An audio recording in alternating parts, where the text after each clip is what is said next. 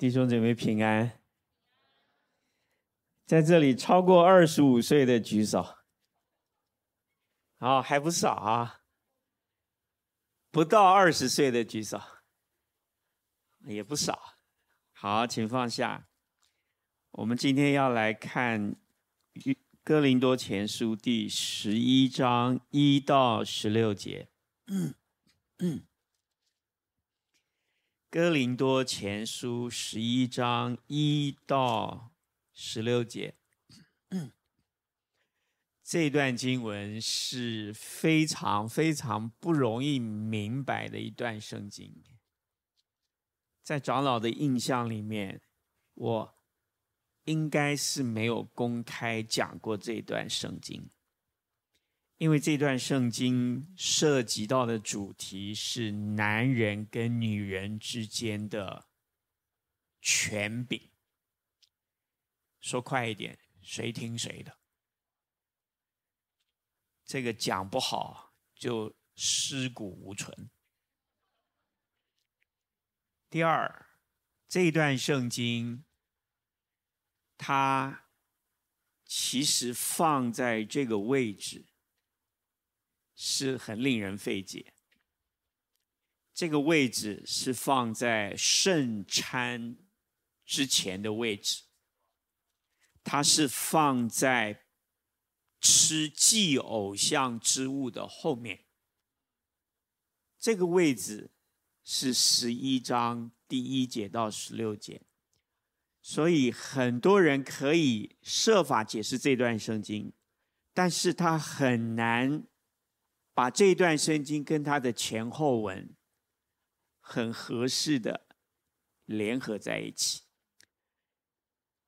我刚刚问你们年龄啊，原因很简单，你知道年轻有什么好处？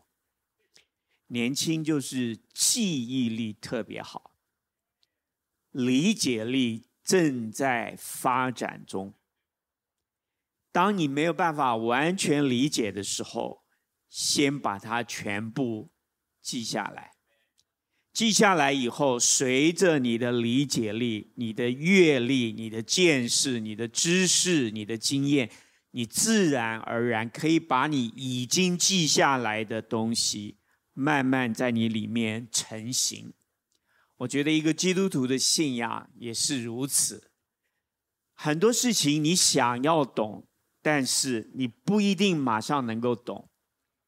可是这段圣经啊，我要试着跟你们分享，因为它里面有很重要的，在教会的兴起建造里面，特别是在新生命，我们这么年轻的教会，我把这整段的圣经拆成几个部分啊，你可以看到保罗处理讨论这种问题的时候，他有一个很清晰的脉络。第一节。你们该效法我，像我效法基督一样。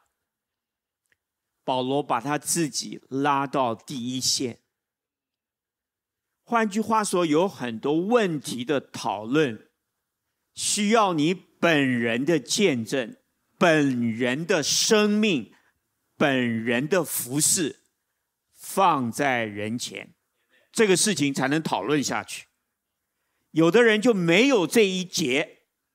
很多重要的真理，讲着讲着就糊涂了，讲着讲着别人就听不下去了。哪怕你讲的是对的，你讲的是真的，感谢上帝。接着第二节，他开始说：“我称赞你们，因为你们凡事纪念我，坚守我所传给你们的。传给你们，正常的翻译是传统。换句话说，任何一个教会。”任何一个组织有没有传统？你去的时候，他们怎么做，大家都这样做，不问青红皂白，也不一定都理解为什么这样做，但是大家都做得很顺，往这里做，那个叫传统。不要排斥传统，传统能够活到今天，绝对比你耐活，对吗？它是千锤百炼，合理不合理，那是另外一件事情。因为合理，看你站在什么时候、哪一个角度，你自己是什么专业，你去看合理不合理。但是我要告诉你，很多你现在看起来不合理的事情，它一直都在那里。你告诉我，婚姻合不合理？啊，一见钟情合不合理？谈恋爱谈十年还不结婚，合不合理？弟兄姐妹，很多事情，它的重点在我们都活在、生在、长在一个。别人给我们的传统里面，不要讲教会，请问你家有没有传统？吃饭的时候，筷子在哪一边？碗、瓢羹要怎么放？有没有传统？你是可以改变传统，还是接受传统？你必须自己有家了，你才有办法照着那个更好的方式。但问题是你不一定找得到更好的。学校有没有传统？你工作的场所有没有传统？传统不一定不好。那你告诉我，男人跟女人之间的关系有没有传统？怎么穿着有没有传统？啊，这个问题事实上啊，没有我们想象这么简单。你可以穿的跟所有人都不一样，但是你不能排斥别人照着别人已经接受的传统来穿。对吗？他不一定是笨，他不一定不聪明，他不一定不懂流行。问题是，最后你选择跟什么样的人，跟什么样的道理相处，你就会选择什么样的传统。有人跟我说：“长老，我不吃这一套，我自己要走我的路。”很好，当你自己走你的路走下去的时候，你事实上也想弄一个传统。对吗？你希望更多的人接受你在做在说的，对吗？那你就是一个想要制造传统的人嘛，有什么了不起？下面一个问题是看谁的传统活得久，你不一定活得久，等到你活不下去，你的传统就没有了，还是回到原来那些事上，所以呀。他在这里第三节开始，我觉得就是保罗所谓教会论到男女的传统。这个传统从第三节开始，一直要到第七节。这个传统你可以说是一个既定的神学。什么叫神学？就是从上帝、从圣经、从以前信上帝的人，他们怎么看男跟女在教会？你告诉我，在教会里面看男女有什么好看的？他是男的，他是女的，这个还有什么好讨论的吗？你不能否认，有很多人来教会就是为了男跟女啊。你为什么那么喜欢来新生命？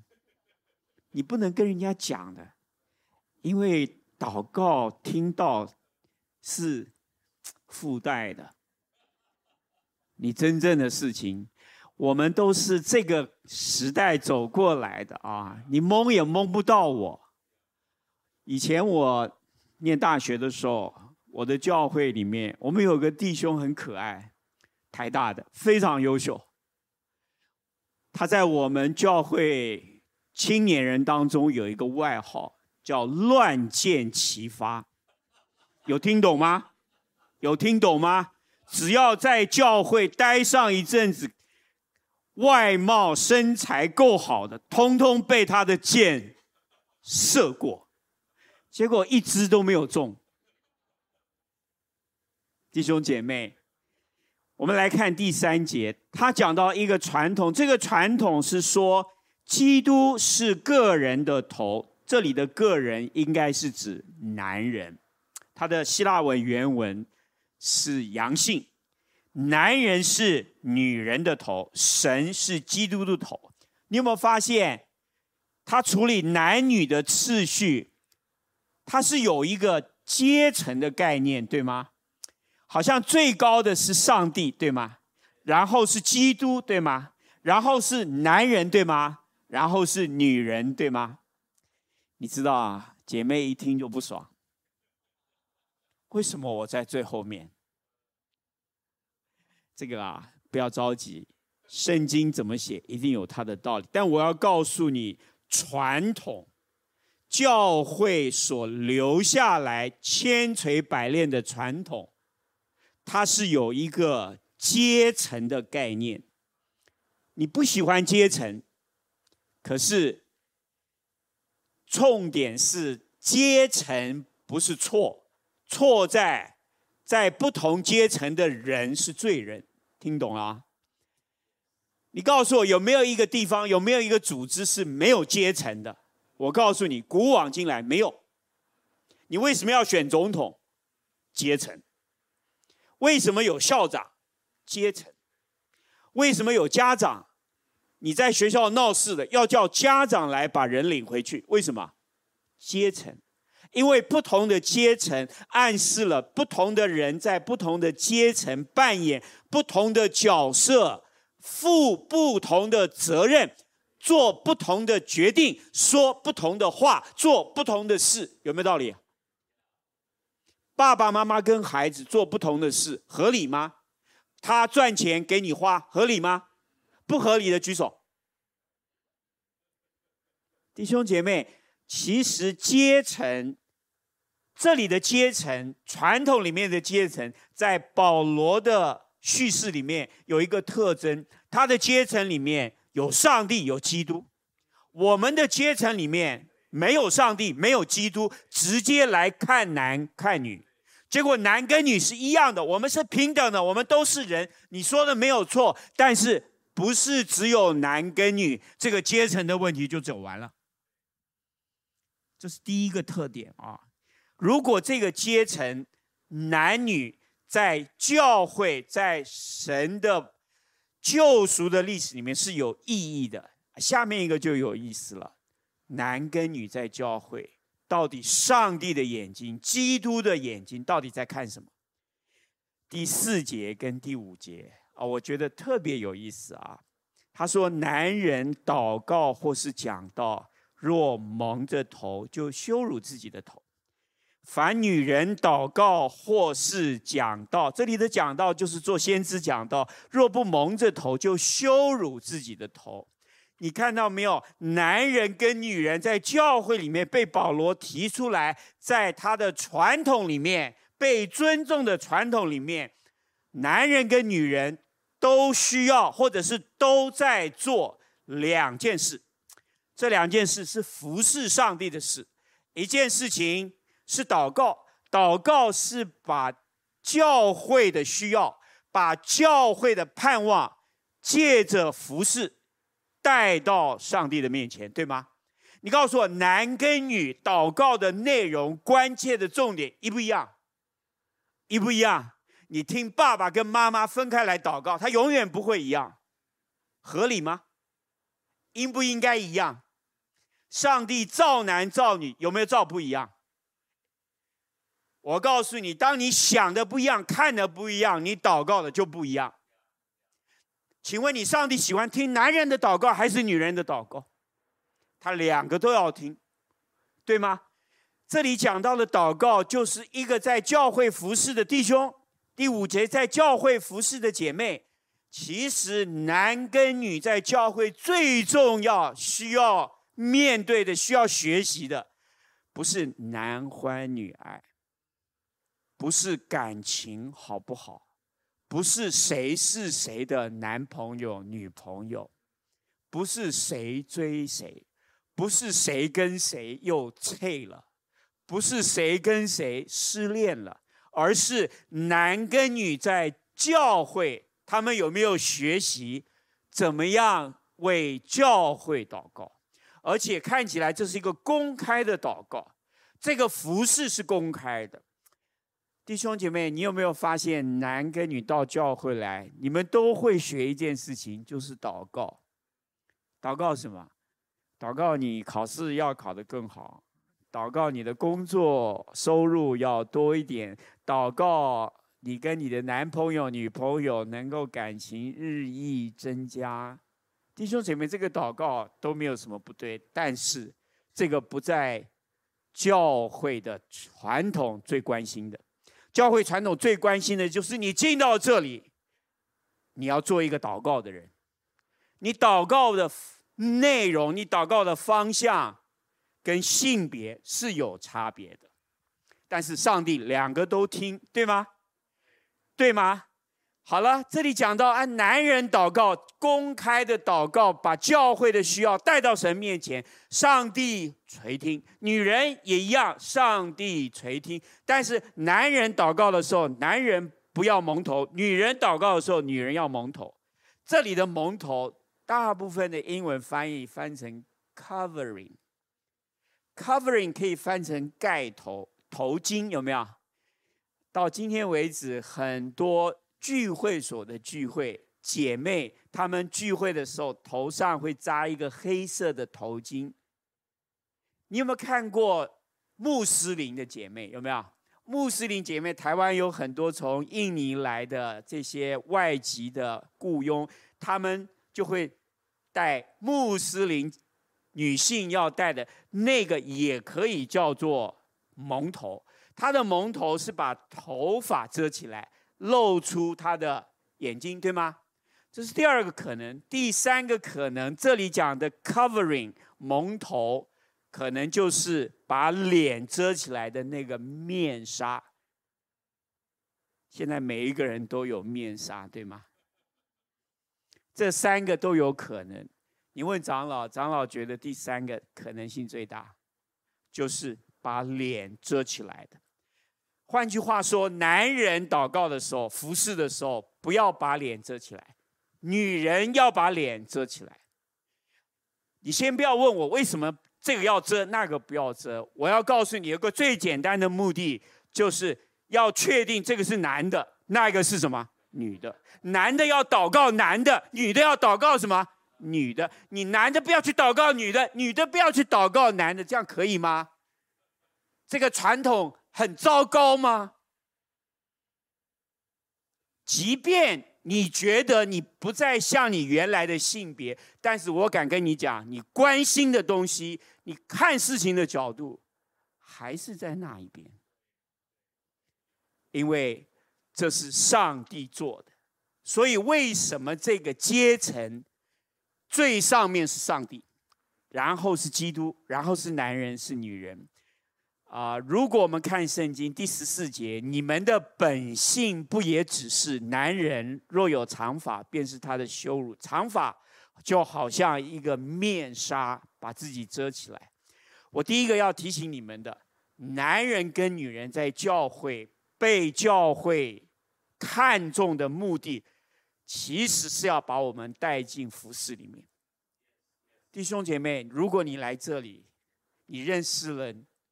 你一辈子的那一半，但是你跟你那一半结了婚，很开心的离开新生命，我觉得很奇怪，因为你不需要来新生命，对吗？你应该跟你的另外一半在这里结婚，然后委身。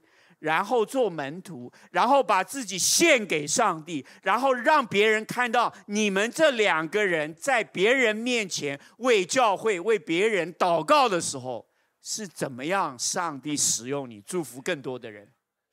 这是一方面。第二方面，第四节、第五节讲到男人做先知讲道，跟女人也做先知讲道。请问你男人的信息跟女人的信息有没有不同？应不应该不同？感谢上帝哦！我觉得长老在听讲道的时候，听别人讲道的时候，或者在阅读一些讨论圣经的啊一些内容的时候，我会刻意的挑一些女性的作品，女性讲员的讲道。为什么？因为我是男性，我需要听女性。听懂了吗？你知道为什么？因为有很多信息只有女性才讲得出来，只有女性她看圣经才看得到。这个很正常，性别影响了我们对事情的观察的角度，这是上帝做的。头最高的头是上帝，然后是基督，然后是男人，然后是女人。你不要觉得这个阶层一定不好。这个阶层，当上帝这样设立的时候，其实他是为了让男人和女人祷告和做先知讲到服侍，特别是话语的服侍能够被兴起。祷告是把我们的需要，把教会的需要。带到上帝面前。那你告诉我，做先知讲道做什么？把上帝对教会的引导，上帝对教会要说的话，从上面带到教会。男人可以做，女人也在做。所以我要提醒各位啊，其实教会是一个非常宝贵的地方。这个前面有的阶层，这个阶层。最终有一个目的，这个目的上，男人、女人在话语上，一个从往地上往天上，一个是天上往地上，这个话语的往来畅通无阻。弟兄姐妹，我们要兴起建造，我们要兴起弟兄，我们也要兴起姐妹，我们要兴起男跟女。其实我们要兴起的是神已经为男跟女预备的祷告和做先知讲道话语的侍奉。我要告诉你，啊做先知讲道，把天上的带下来不简单；但是做祷告的人，把地上的带到天上去也不简单呢、你都在祷告什么啊？其实我们的祷告很零碎，对吗？很自我，对吗？很多跟教会、跟上帝、跟基督没有什么关系。保罗第一节说：“你们当效法我，像我效法基督一样。”我反过来说，基督的祷告里面说：“主啊，今天缺钱呢，有没有？主啊，是不是让我遇到一个可以传福音的对象？不是，他走遍各城各乡。”他不需要祷告，给我预备一个福音的机会。他要祷告的时候，让我去开拓福音的机会，是不是这样？保罗说：“你们当效法我，像我效法基督一样。”至于说蒙头，如果是一个面纱把自己遮起来，它遮起来最重要的一个目的，我听过一个姐妹，这个姐妹讲的真好。你们知道为什么要把脸遮起来？一个姐妹公开服侍的时候，为什么要遮脸？你很难想象啊，你很难想象。但是这个姐妹，她是一个学者，新约的学者，她是一个非常杰出的一个英国牛津大学的新约的学者。她在三十年前，她就讲过，她说很多弟兄看到姐妹在上面分享信息。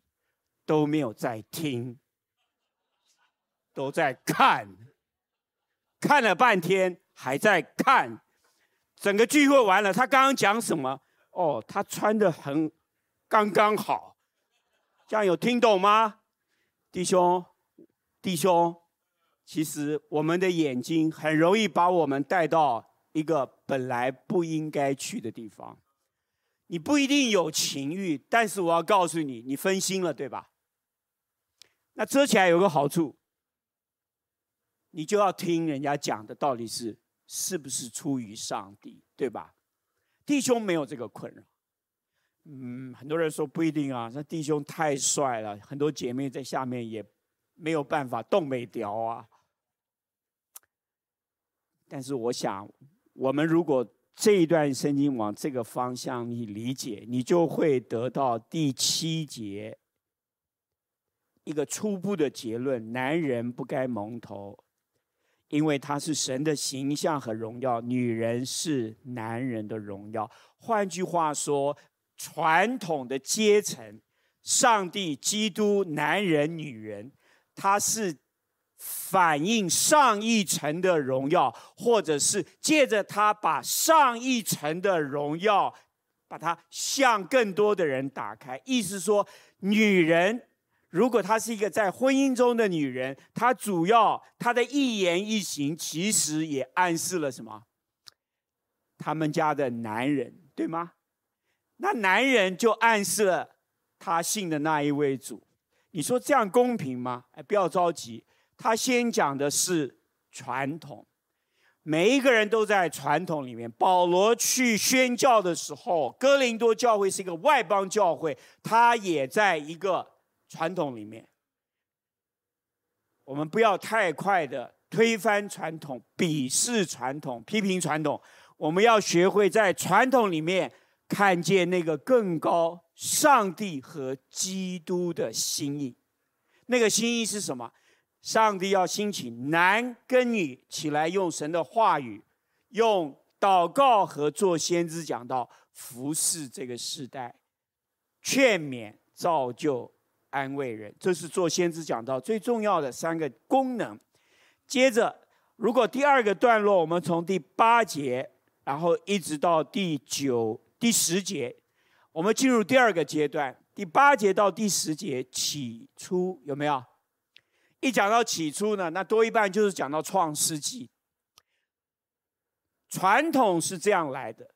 那么创世纪神造男造女的时候，他为什么造男造女？为什么先造男后造女？造男造女有什么目的？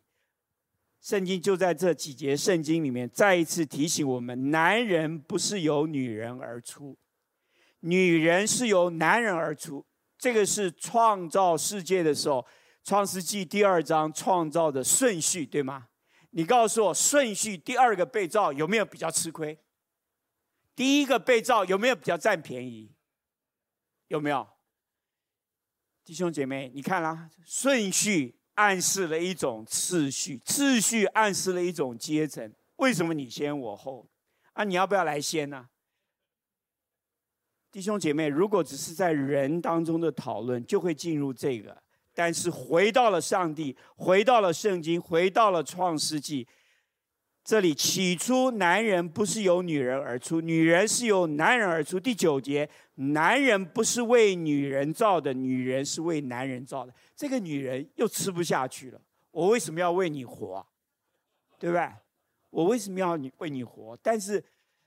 你有没有发现，圣经是这样讲的：神看那人独居不好，要为他造一个配偶帮助他。我要告诉你，男人没有女人做不好，怎么做都做不好。听懂了吗？如果我们新生命只有弟兄，一定垮；如果新生命只有姐妹，也会垮。因为这就不是上帝的阶层和顺序，在这里讲，他说谁为谁造的？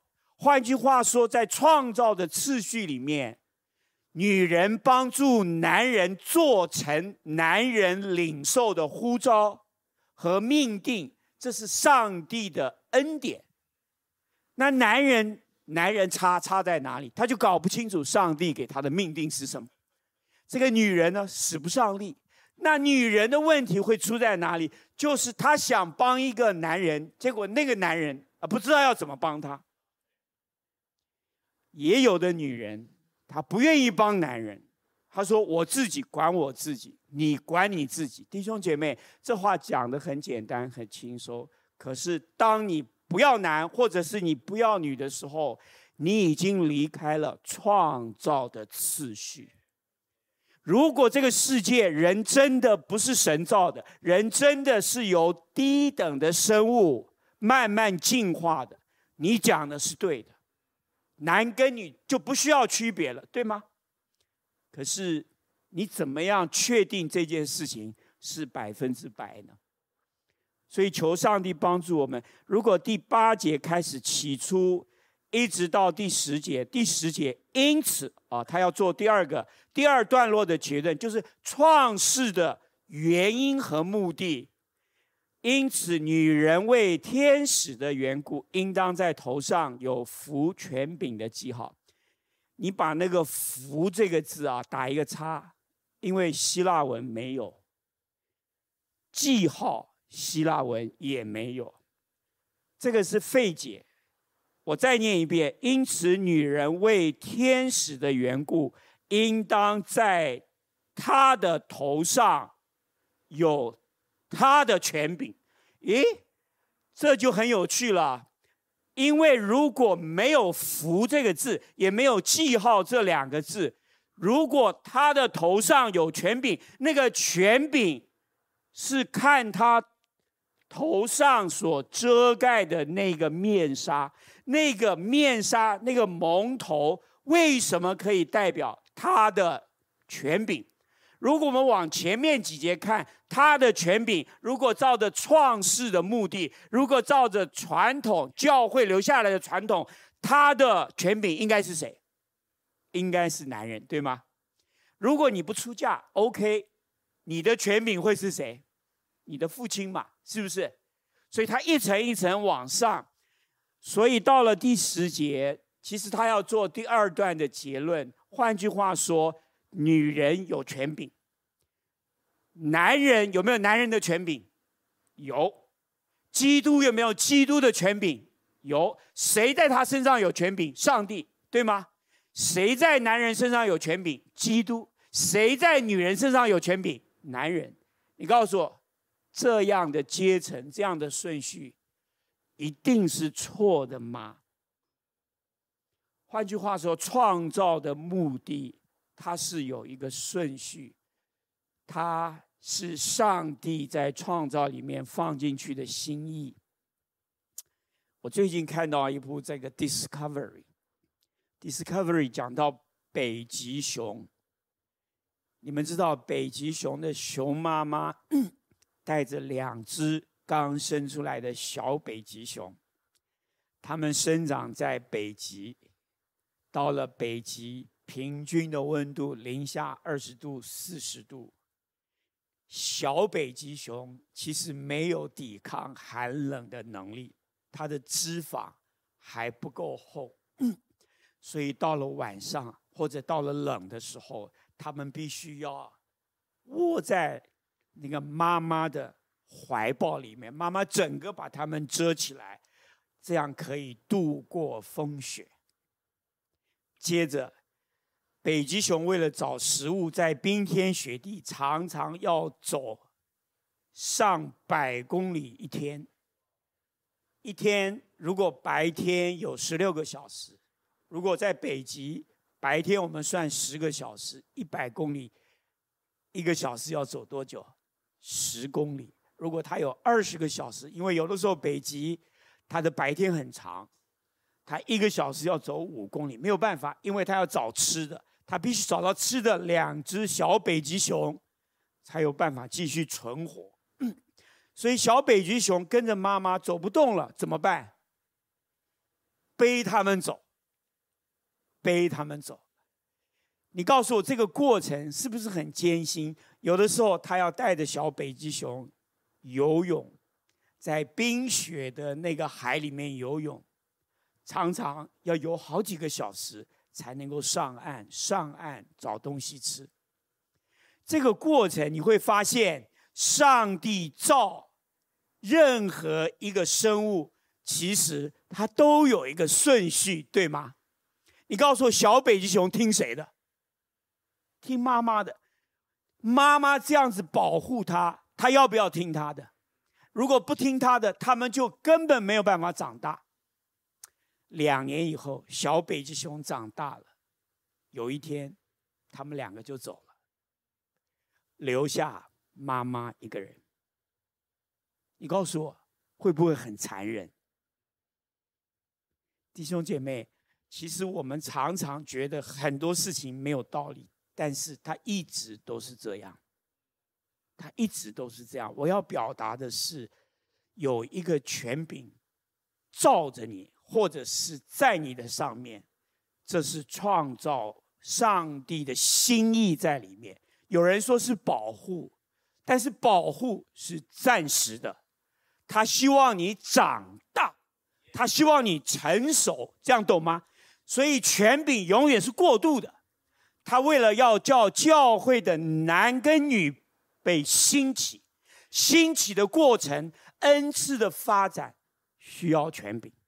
需要你上面的权柄引导你、帮助你、扶持你、给你力量。给你安慰，给你劝勉，对还是不对啊？弟兄姐妹，当你有一天你长大了、成熟了，下面一代的人来找你，你要不要保护他？你要不要帮助他？你帮助他的目的是什么？当他大的时候，他也会离开你，这样不好吗？这样有什么问题吗？所以第十节，因此为了天使的缘故，什么叫天使的缘故？一个最简单的理解，律法是借着天使中保传给摩西的，对吗？天使，这个在使徒行传第七章，在加拉太书第三章，所以天使的另外一个意义就是律法。就是上帝在旧约的启示，就是创世纪的经文，对吗？当我们知道创世纪的经文是借着天使、借着摩西传给以色列人，这是上帝心意他的彰显。可是这是第二层，这不是保罗最终在第十一章的目的。第十一章最终的目的是从十一节开始进入第三段。十一节开始，然而注意啊，然而前面两个都是对的。保罗并没有想要推翻那个头上有一个遮盖的，这个是传统，这个也是一种表达上帝创造的次序，没有必要一定要推翻它。可是对上帝来讲，对保罗来讲，我们现在是信了耶稣，信了基督，我们不只是靠这两个，我们再往前走，十一节。然而造主的安排，这几个字啊，原文是 in the law。你知道前面第二段创造的次序是 in the law 律法。这一段是 in the Lord，在主里面，也可以翻成 in the 主。换句话说，我们现在信了耶稣，我们跟随基督，上帝在基督里面彰显了一个对男对女一个越过之前的一个心意。这个心意是在基督里，这个太有意思了。十一节说，女也不是无男，男。也不是舞女，他在讲什么啊？啊，来这里，我要找一个，好像跟这个圣经也蛮合的哈。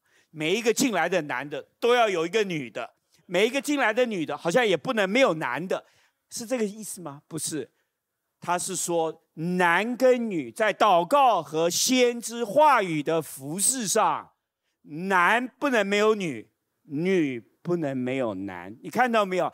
前面那个阶层，前面那个创造权柄的顺序，在基督里被什么拉平了？拉平了，男不能无女，意思是说女不能无男，他们彼此在主里都有一样服侍主的权柄、恩赐、地位、能力。明白吗？弟兄姐妹，在这里不是比谁比谁大。有一个英国的神学家，他说第十一节用一个最简单的表达方式是 interdependence。interdependence，男跟女 between man and woman，我觉得很传神。他这个 interdependence 就是。互相依靠，互相依靠。男的要在教会里面，在基督里，因着主的缘故，学习什么？依靠女的启示，女的也要依靠男的祷告。这样教会不论男不论女，在教会就被主的话兴起，兴起建造。不要在这里制造男女纠纷，不要在这里弄男女纠缠，要在这里兴起男女的上帝要给你的恩赐，要在这里发展或男或女的恩赐，要在这里让主的话语的服饰越加因着男女而充满。这样可以吗？感谢上帝。其实你再往下看第十二节，因为女人原是由男人而出，男人也是由女人而出。其实这个翻译有点不一样，前面是对的，男人由女人而出，原是女人原是由男人而出，这个没有问题，因为女人是用男人的肋骨造出来的，对吗？下面一句，男人也是由女人而出，原文不是而出，原文是借着。这个在创世纪的第四章，亚当和夏娃同房，记得吗？就生出一个儿子，这个儿子叫该隐，对吗？你告诉我，第一个男的儿子生出来是借着谁？借着女人，他的妈妈，是不是？这句话要表达的意思就是，男人也是借着女人，原文是借着女人而有的。所以男跟女之间，谁大谁小，谁先谁后，在基督里已经是 interdependence。你看得透这一点，你将来在教会的服饰就会越发的干净、单纯、有力量。我要告诉各位啊，现在男女之间的感情的纠缠里面，既伤你。也伤对方，更伤教会。我不是说不可以，但是我要提醒你，这里不是练男女感情的地方，这里是练男女献上恩赐服侍主的地方。你在这里找不到男朋友、女朋友，找不到你一生的那个那个伴侣，OK。但是你在这里不知道要怎么服侍主，不 OK 啊。你知不知道，姐妹，你有你的命定是弟兄没有的。弟兄，你知不知道，上帝给你的，他没有给姐妹。那个男跟女在一起彼此配搭，这样不好吗？特别是结了婚的弟兄跟姐妹啊，我鼓励你要一起起来服侍主。我不知道神要怎么用你，但是如果你不给神用，前面这十二节的经文。都某好了，十二节最后一段，但万有都出乎神，感谢上帝。这里的万有啊，翻得太恐怖了。原文就是前面的男人跟女人都出乎神。换句话说，男人也好，女人也好，男人是借着女人有的，女人是从男人而出的，都没有关系。男也好，女也好，都是出乎上帝。换句话说，最后男人、女人先来后到，都要被上帝来使用。如果这一点做不到，系列，你是不男不女，对吧？很公道哎，因为这不是上帝造你，也不是上帝在主里、在基督里救赎你最主要的原因。上帝救你啊，不是要你天天来这里聚会。上帝救你是要在这里让你看见上帝在你身上那个计划。你怎么样让这个计划成型？怎么样让这个计划实践？怎么样让这个计划成为别人的祝福？感谢主！如果这个经文你可以这样读，到了第十三节。他做一个前面的结论，你们自己省察审查。换句话说，他已经把三种论证放在你眼前，对吗？保罗是从传统进到律法，进到神创世的次序，然后最后在基督里，在主里，然后他丢给你们，哎，你们自己去看，我们需不需要把原来的传统全部拿掉？其实有遮盖，你还是女的，对吗？没有遮盖，你依旧是男的，对吗？男跟女在外形、在穿着、在各式各样的外面可以观察到的特征上有区别，这样好还是不好？它既不违反传统，也不违反上帝的创造，最重要的是，它都可以。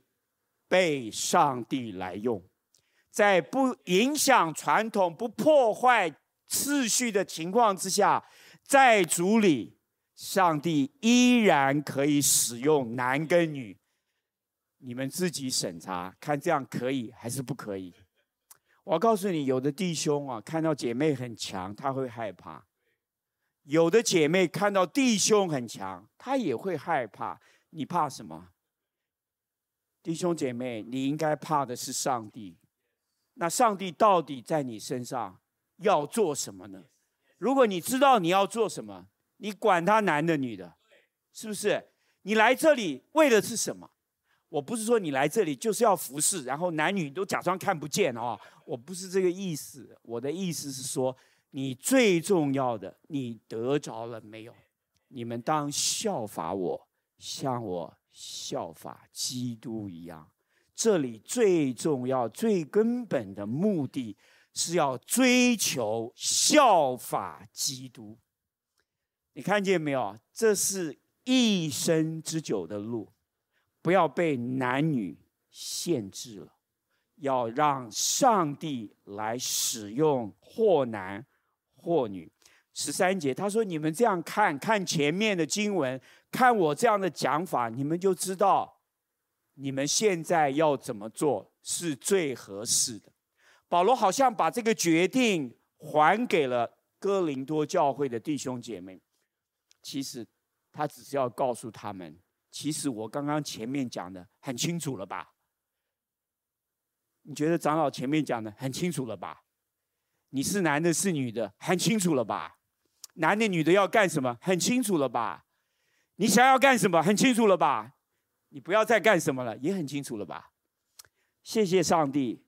第十四节，他另外帮助这个教会，不然不论你是男或是女，你们的本性也可以帮助我们更确定怎么样看这件事情比较合宜。我觉得一般来讲啊，姐妹比弟兄有耐性，对吗？特别是听讲话，弟兄啊，通常我认识很多弟兄都没有耐性。你讲一二三，你四还没有出来，他就会说你到底要讲什么？那有的姐妹哦，就是很就也很有很有很有特点啊。有的姐妹讲话是没有一二三的。就起初，神创造天地，有没有？就是他是你不知道他到底那条线，故事是怎么发展的，忽前忽后，忽左忽右，所以弟兄要认真的听。然后弟兄一下就迷路了，然后弟兄迷路的样子被姐妹看到了，姐妹就说：“你到底有没有在听？”那弟兄说：“我有在听啊，但是你到底要讲什么？那你就是没有在听嘛，对吧？”弟兄姐妹，你有没有发现，这个弟兄不怎么样，这个姐妹也不怎么样，因为我们都需要上帝帮助我们。按着上帝的创造，按着教会的传统，按着在主里的启示，按着上帝在我们身上或男或女本来受造的本性，弟兄姐妹，男跟女在基督里其实都是神要用的，所以我鼓励弟兄姐妹啊，我们教会真的需要更多祷告的服事。不是为自己啦，我们需要更多话语，像先知一样话语的服事，把上帝的心意更充充满满的带到教会里面，不是带给你个人。谢谢神。结果到了第十六节，保罗讲完了这一一大圈以后，他说：“若有人要辩驳，我们却没有这样的规矩。”哎，这句话很有趣啊！意思，如果你乍看之下，我前面讲的这个，你有听懂了哈？你听懂了，男的、女的，上帝都可以用你们的恩赐在主里，对吗？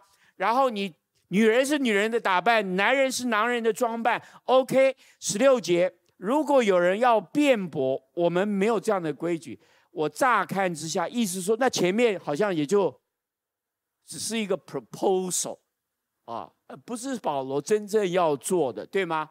那如果你们一定要说我前面讲的不对啊，不对就算了啦，也不要再吵了啦啊，我也没有坚持啦，好像是这个意思，对吗？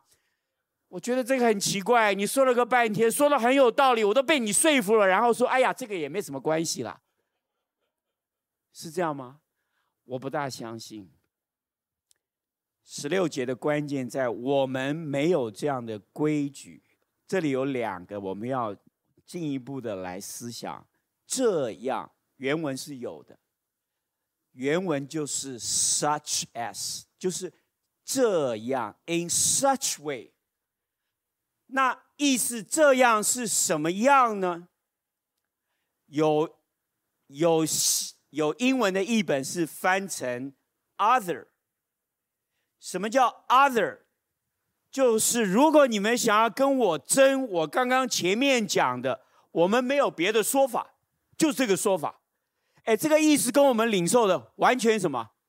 完全颠倒过来了。意思说，你不要讲了，就是这个，没有别的了。哎，我觉得这个比较有魄力，对不对？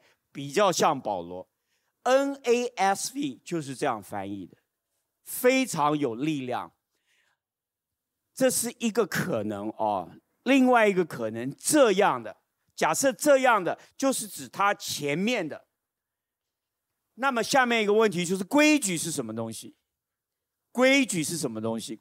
规矩我觉得翻译有一点强势，它原文的意思是习惯、惯例，以前怎么做，现在继续这样做。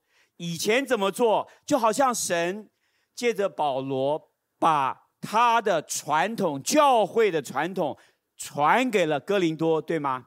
那么回到第十六节，我们却。没有这样的习惯或者是惯例，那这个惯例是什么？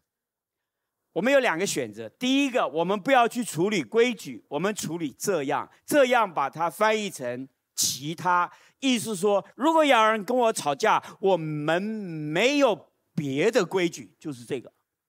另外一个翻译就是处理规矩，啊，规矩。如果是一个惯例，这个惯例我们没有这样的惯例。长老的理解，如果要合乎上下文，其实也很简单。保罗的意思说：“哎，你们要跟我吵哈，我告诉你，教会不吵这个，没有这样的规矩。换句话说，我们追求真理，但是我们不为真理争论到面红耳赤。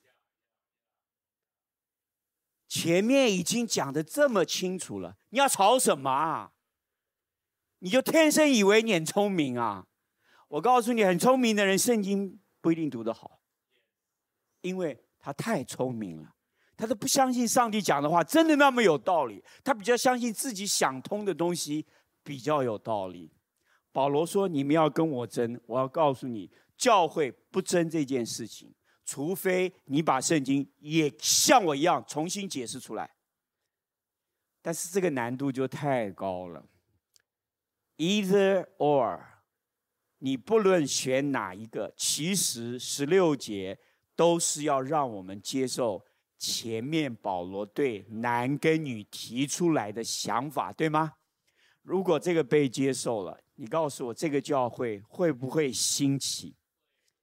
或男或女都可以被兴起，而且兴起男的，其实神一定也会兴起女的，因为神要男跟女 interdependence。感谢主啊！新生命很多姐妹很有恩赐，新生命很多弟兄也很有恩赐，但是藏得太深了。你要藏什么？弟兄姐妹，不要怕，在教会中，上帝就是要兴起你这个他所造的人。我盼望有一天啊，这里是充满了祷告和先知讲道的教会。弟兄姐妹，如果没有这个，我们要怎么传福音呢？弟兄姐妹，你连祷告都不知道往哪里祷告，你要怎么传福音？我认识有个教会，教会有一个长老，很敬虔，在很年轻的时候念大学就信主，然后忠心的在一个教会服侍。他们有一个宝贝的女儿，这个女儿从小就很优秀，后来大学考上了医学院，大家都很开心，鼓励她，扶持她。结果这个孩子上了医学院第二年，被东方闪电抓到了。他突然有一天离家出走，不跟家里联络，半个月找不到人。他去东方闪电的学校学习，他们让他不要跟家人联系。你告诉我，你是父母，你能不能接受？不能接受。后来千辛万苦问很多很多相关的人同学，找到了他的女儿。两老就到了那里，把女儿带回来。女儿跟他回来了，教会祷告说：“感谢上帝，回来一天又不见了。”这样进出进出三次，你知道教会也好。这一双父母也好，已经已经没有办法服侍，没有办法睡觉，没有办法生活了。学校就不用讲了，没办法上课了嘛。你们知不知道这个小姐妹在想什么？没有人知道。两个月以后，这个孩子回来了。他说他再也不去了。弟兄姐妹，因为中间教会也好，弟兄姐妹也好，迫切的为这个孩子祷告。弟兄姐妹，东方闪电蛮恐怖的哦，他特别是对女性，年轻的女性，他可以把你带的离家出走，不要这个家人呢。前面一两次，他是不要家嘞，爸爸妈妈我不要了。我不知道他们那边是怎么教的啊，但是孩子好像听懂了，听进去了。结果他们就请更多的弟兄姐妹、教会的长子为他们祷告。我就听到有一个长老为这个孩子祷告，他的祷告很简短。他说：“求主切断。”那个东方闪电的锁链，保护这个孩子，就一句话，上帝垂听。所以我要告诉各位，祷告在关键的时刻，当上帝用你，你就可以发出奇妙的果效，重新得回一个失丧的灵魂。他自己回来，自己跟妈妈、爸爸道歉、悔改。可是你知道，爸爸妈妈已经什么？已经不知道还有没有下一次，因为怕了，不知道哪一天又不见了，提心吊胆。那爸爸妈妈能做什么？没有，爸爸妈妈只能继续做爸爸妈妈。但是至少爸爸妈妈看见一件事情，这个女儿很渴慕服侍主。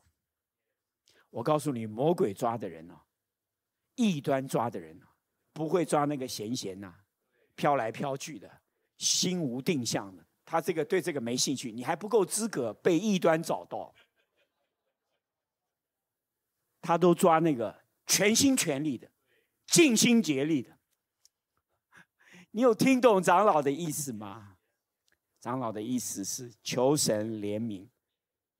回到第一节，你们该效法我，像我效法基督一样。